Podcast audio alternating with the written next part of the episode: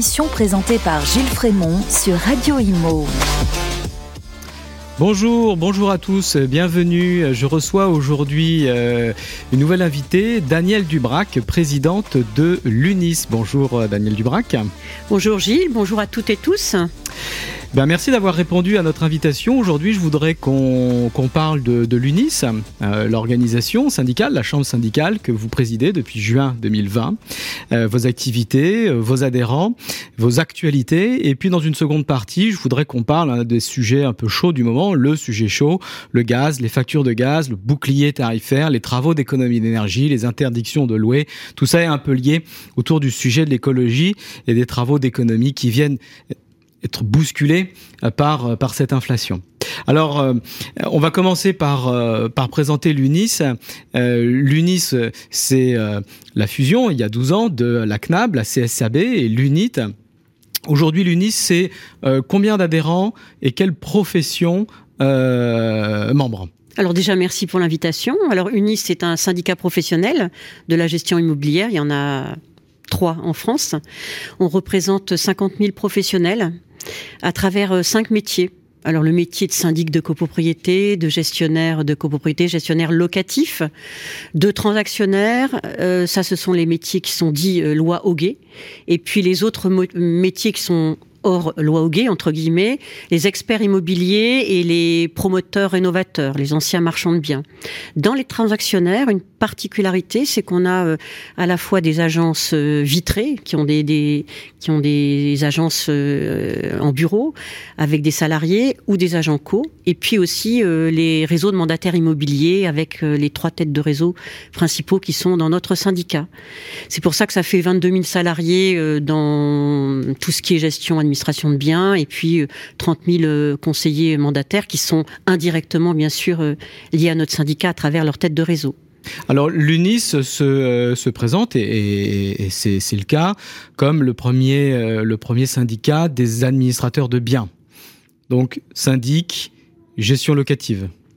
Oui, euh, c'est un peu historique. Hein. Le, la CNAB, en son temps, premier, historiquement, hein, le syndicat était, c'était des administrateurs de biens, comme on l'entend de façon traditionnelle. Le métier a évolué grâce à l'innovation technologique, mais le métier est toujours là et et c'est important pour nous de faire connaître euh, ces, activités. Alors justement, donc le rôle d'un syndicat professionnel, euh, c'est de représenter et de défendre euh, ses adhérents. Ses adhérents sont donc ces professionnels, vous venez de les citer. Concrètement, concrètement, quel est le travail d'une organisation syndicale comme l'UNIS en termes de lobbying euh, lorsqu'elle va euh, voir les pouvoirs publics en termes de consultation, euh, de défense du métier, de construction des lois? Comment ça se passe dans les ministères, les commissions? Alors déjà, on est dans des représentations officielles comme le CNTGI ou l'ANA, enfin beaucoup de représentations. Ça, c'est le premier point. Le syndicat professionnel, c'est pour défendre la profession, défendre les modèles économiques des, euh, des adhérents et puis bien sûr, au-delà de ça, les clients des adhérents. C'est le premier point. Comment est-ce qu'on fait notre lobbying? Ben, Il y a trois cas de figure, je dirais. Il y a à la fois, euh, on nous demande euh, notre avis technique sur un décret, une réglementation qui va sortir. Et donc là, regarde les aspects euh, euh, réglementaires, les aspects spécifiques, est-ce que c'est viable ou pas viable? Ça, c'est la première, le premier type euh, d'intervention. le deuxième type d'intervention va être en défense, c'est-à-dire qu'il y a une loi qui est promue, promulguée, et donc là, on va pas être tout à fait d'accord, ou alors ça ne fonctionne pas du tout. Par exemple, on voit sur le DPE individuel qui euh, devait faire l'objet au 1er juillet d'une d'une existence réelle et sérieuse. Dès le mois de mai de l'année dernière, en 2011, 2021, pardon, on avait euh, expliqué que euh, l'outil n'était pas prêt, que le contenu n'était pas prêt, et donc ça n'allait pas fonctionner. Donc on est aussi dans des formes de défense et d'action en disant attention, votre avant-projet ou votre texte ne va pas fonctionner parce que l'environnement n'est pas bon. Et puis après, ça peut être tout simplement simplement une, une auto-saisine sur un sujet, porter des amendements en disant bah voilà il y a, un problème de fond à tel endroit où il manque tel euh, parce qu'il y a un trou dans la raquette sur le financement par exemple des travaux euh, en copropriété en innovation énergétique. Et donc là on va être en action et en faisant des propositions Alors aujourd'hui, plus de grandes lois logement en prévision. On a eu la loi Allure, on a eu la loi Elan, la loi climat et résilience aussi euh, représentait un gros morceau. Là, on est plus sur des sujets un peu plus pointus, un peu plus techniques, des décrets, des arrêtés. Absolument. Hein. On a parlé du DPE individuel, euh, on a aussi euh, tout ce qui relève du pouvoir d'achat qui a été discuté, le plan de sobriété aussi qui a été discuté pour les, points les plus importants. Bon, donc on est on est dans ces instances euh, techniques et puis ensuite on est euh, reçu euh, ou pas par les par les ministres. En général, on est reçu avec beaucoup de bienveillance, mais après, évidemment. Olivier Klein, nouveau ministre du Logement, plutôt à l'écoute par rapport à, ses prédécesseurs? À l'écoute, demandant comment fonctionne ma prime rénov, euh, euh, sur une proposition qui a été faite par la profession sur euh, le louer abordable, louer en, de façon abordable un, un logement, c'est-à-dire en fait c'est le statut du bailleur privé. Ça a été accueilli avec beaucoup d'intérêt, pour voir un petit peu si c'était utile ou pas intéressant. C'est un projet que vous portez depuis longtemps, le statut du bailleur On le porte depuis longtemps et on le porte pas tout seul, puisque hmm. c'est toute la profession qui porte ce sujet. Donc beaucoup d'écoute sur les sujets. Après, ce n'est pas un ministère, euh, je dirais, euh, euh, comme peut l'être le ministère de, de, de, plein exercice, de, de, comme le ministère des Finances. On avait demandé un grand ministère de l'Habitat pour que, quand il y a des arbitrages financiers, il puisse avoir un peu la main dessus. Or, c'est pas toujours le cas pour le ministère du Logement en l'état actuel de, de sa composition. Oui, parce que justement, par rapport à l'écoute, donc le ministre, euh, les ministres écoutent, hein, ils font de la politique, donc ils écoutent. Après, est-ce qu'on est entendu? Est-ce que concrètement, euh, ça suit derrière? Euh, ce, ce, ce, que les professionnels attendent aussi par rapport à ça, et on va en parler, c'est ma prochaine question, le rapprochement entre l'UNIS et euh, la FNAIM qui permettrait au départ, hein, vous m'arrêtez si je me trompe, de porter d'une seule voix euh, les euh, attentes, les revendications, les projets des professionnels de l'immobilier ce rapprochement, euh, sous quelle forme? On a entendu parler d'union, de fusion. Euh, on entend parler depuis longtemps. Des fois, ça fait un peu même serpent de mer. Euh, on en est où aujourd'hui concrètement? Est-ce que le projet est toujours sur la table? Quels sont les points, les petits points bloquants, parce que euh, y a forcément des petits points bloquants et c'est tout à fait logique. Euh, on en est où aujourd'hui? Alors déjà, on est souvent entendu, mais on peut pas toujours écouter. Mais ça, on peut pas gagner à tous les coups. On fait beaucoup de travail euh, invisible, y compris d'ailleurs en allant voir les députés pour défendre tel et tel, présenter tel et tel argument, ou, ou aller voir les sénateurs. On a des, des sénateurs, des sénatrices et des députés qui sont extrêmement pointus sur le sur le logement, donc ils comprennent bien les enjeux. Mais après, malheureusement euh, euh, tout n'est pas décidable à tout leur niveau. Euh, ça, c'est le premier point. Donc, on fait des choses invisibles. Par exemple, sur les obligations d'affichage avec toutes les données sur les annonces de location et de transactions, nous avons fait en sorte que les mêmes obligations pour les professionnels soient aussi celles des particuliers. Ça, c'est quelque chose qui a été complètement invisible, qui s'est passé euh, pendant euh, les discussions euh, sur le sujet au niveau de l'Assemblée. Ça, c'est quelque chose d'invisible. Après, sur les, sur ce qui se passe au niveau des, des de l'intérêt général de la profession, en général, on y va ensemble. Par exemple, 50 000 copropriétés en trois ans pour la rénovation énergétique. Ça, c'était juste avant le, le, Covid, donc évidemment, euh, on n'a pas forcément euh, le résultat qu'on aurait espéré. Nous sommes allés avec Pluriance, hein, c'est l'association des grands groupes, mais aussi avec la FNIM et UNIS. Donc on fait des choses ensemble, on a des combats communs. Sur le rapprochement, euh, c'est une idée euh, qui est importante, qui, est, qui, serait utile à mon avis pour la profession. On n'y est pas encore. Moi, je suis de nature optimiste. Ça fait partie du projet de mandature de ma présidence.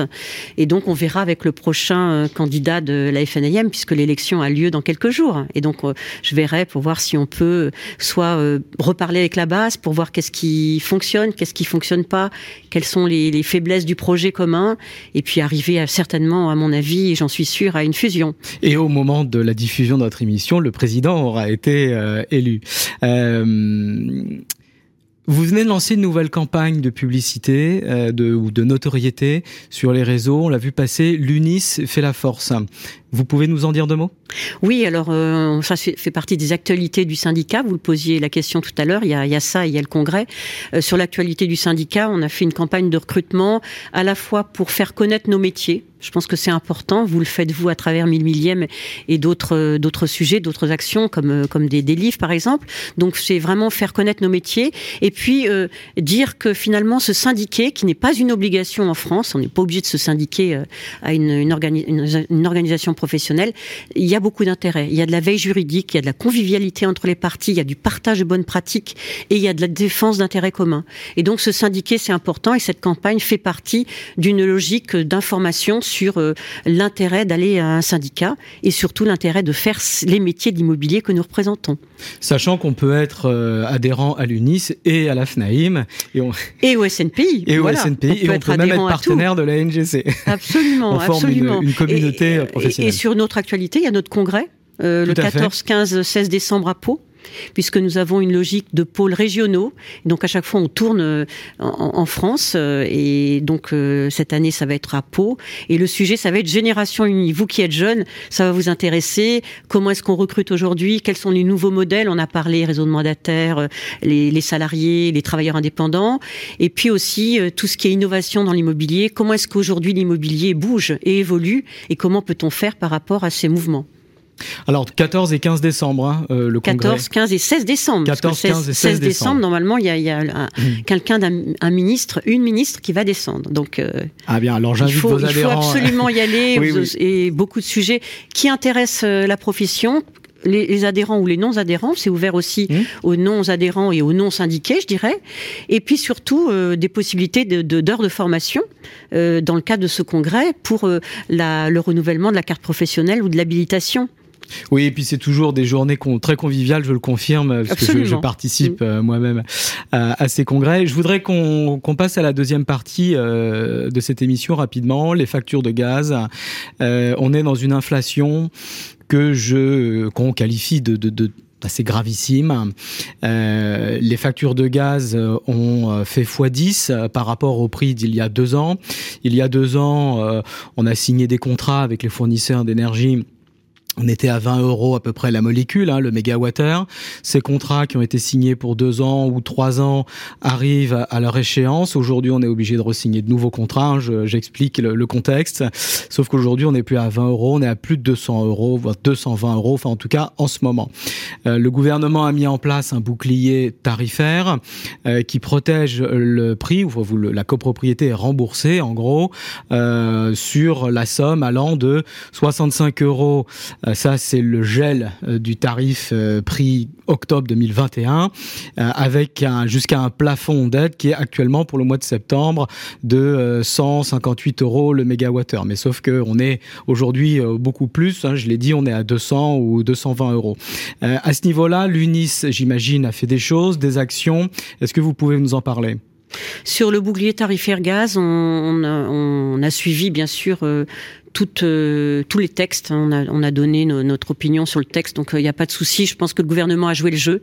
Simplement, il avait oublié que certaines copropriétés, 10% du parc résidentiel, pouvaient avoir du tarif électrique vert ou jaune, puisque le bleu était, je dirais, réglé mais le tarif vert et jaune qui sont associés à des tarifs euh, d'industriels euh, n'étaient pas concernés. Et donc là, on a une réunion la semaine prochaine, technique, euh, justement pour qu'on discute de ce point-là. Ça fait depuis à peu près le mois de juin que nous alertons là-dessus parce que les factures passent euh, six fois plus cher entre euh, la dernière facture et la facture récente, c'est six fois plus le montant et donc ça devient catastrophique pour les budgets, surtout en habitat collectif, surtout en copropriété où on ne peut pas utiliser les fonds allure pour euh, des fins de trésorerie de des charges courantes. Donc du coup, c'est aussi une demande un peu temporaire, c'est pouvoir utiliser des fonds pour pouvoir combler la trésorerie parce que c'était pas prévu dans nos budgets. Et comme euh, vous le, vous le signalez, euh, le tarif euh, bouclier gaz fait l'objet de d'avoir comptable, pas d'argent et à retard, à effet retard, même si on a eu des prolongations. On espère beaucoup sur 2023, mais effectivement, on entend parler de plafonnement. Donc là, il va falloir regarder un petit peu ce qui se passe. Oui, donc là, il y a un vrai sujet euh, qui dépasse même un peu, j'ai envie de dire, hein, le, le, les actions d'un syndicat professionnel. Hein. on est sur, euh, des, problématiques de l'économie en général. Euh, et dans ce contexte, dans ce contexte, on va revenir là un peu plus à l'immobilier Qu'est-ce qu'on fait euh, des interdictions de louer qui vont pas tarder à arriver? Qu'est-ce qu'on fait du plan pluriannuel de travaux que les copropriétés vont devoir voter? Et donc derrière s'engager dans des travaux avec des travaux d'économie d'énergie importants qu'il va falloir faire de toute façon un jour, tôt ou tard, mais dans ce contexte d'inflation euh, et d'infortune pour les portefeuilles des copropriétaires, est-ce que euh, les travaux d'économie d'énergie, c'est quelque chose qui est encore d'actualité ou alors est-ce que ça a été complètement balayé par cette actualité inflationniste euh, dantesque? C'est balayé d'un point de vue, je dirais, euh, financier, mais c'est pas pas balayé d'un point de vue écologique. Hein. Le calendrier n'est pas changé. On a posé clairement la question. La réponse était non. Ça veut dire qu'il faut aider à ce que les travaux euh, de rénovation énergétique soient faits. Et donc il y a des difficultés sur euh, la ma prime rénov en copropriété. C'est pour ça que on espère beaucoup dans le plan de, loi de finances 2023 là, avec le 49.3. On ne sait pas si ça va être le texte initial, le texte amendé, ou s'il va y avoir des amendements de dernière minute qui vont peut-être euh, éliminer euh, tous les espoirs que nous avons sur sur un certain nombre de choses comme une loi quinquennale pour le financement des travaux de rénovation ou ma prime rénov en copro comme je l'ai déjà dit. Donc on ne sait pas très bien. Non, normalement, le calendrier n'est pas changé et de toute façon, il a déjà commencé, puisqu'il y a le gel des loyers. En 2023, c'est les passoires énergétiques. Des gens avaient dit il n'y en a que 3 millions, 4 millions. En réalité, il y en a 7 millions d'eux de passoires énergétiques. Et donc, il va falloir faire ces travaux parce que ça, ça pèse sur le propriétaire bailleur privé. Et c'est ça le vrai le vrai enjeu parce que si on peut plus louer et effectivement on peut plus louer euh, sauf des des étiquettes D à partir de 2034, ça c'est la France, alors qu'en Europe c'est l'étiquette E pour tout le parc en 2033. On se demande d'ailleurs pourquoi est-ce qu'on n'a pas le même calendrier. Ça veut dire qu'il faut cibler euh, les gens qui ont le plus de problèmes. Ceux qui ont le plus de problèmes, c'est ceux qui sont en précarité énergétique et qui n'ont pas assez d'argent pour faire les travaux. Donc ça, il faut les aider un peu plus que les autres. Et les autres qui ont des problèmes, ce sont les propriétaires euh, bailleurs privés qui ne pourront plus louer avec un calendrier qui est bien établi. Et donc c'est là où on dit euh, au ministère, euh, au gouvernement, faites un amortissement comptable pour ces propriétaires privés. Ça va rien vous coûter.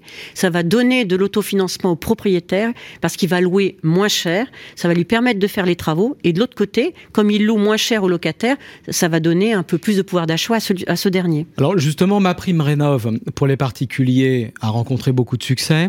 En revanche, en copropriété, c'est plutôt un échec. On a 88 projets c'est ce qui est euh, risible, hein, euh, ma prime rénov en copropriété.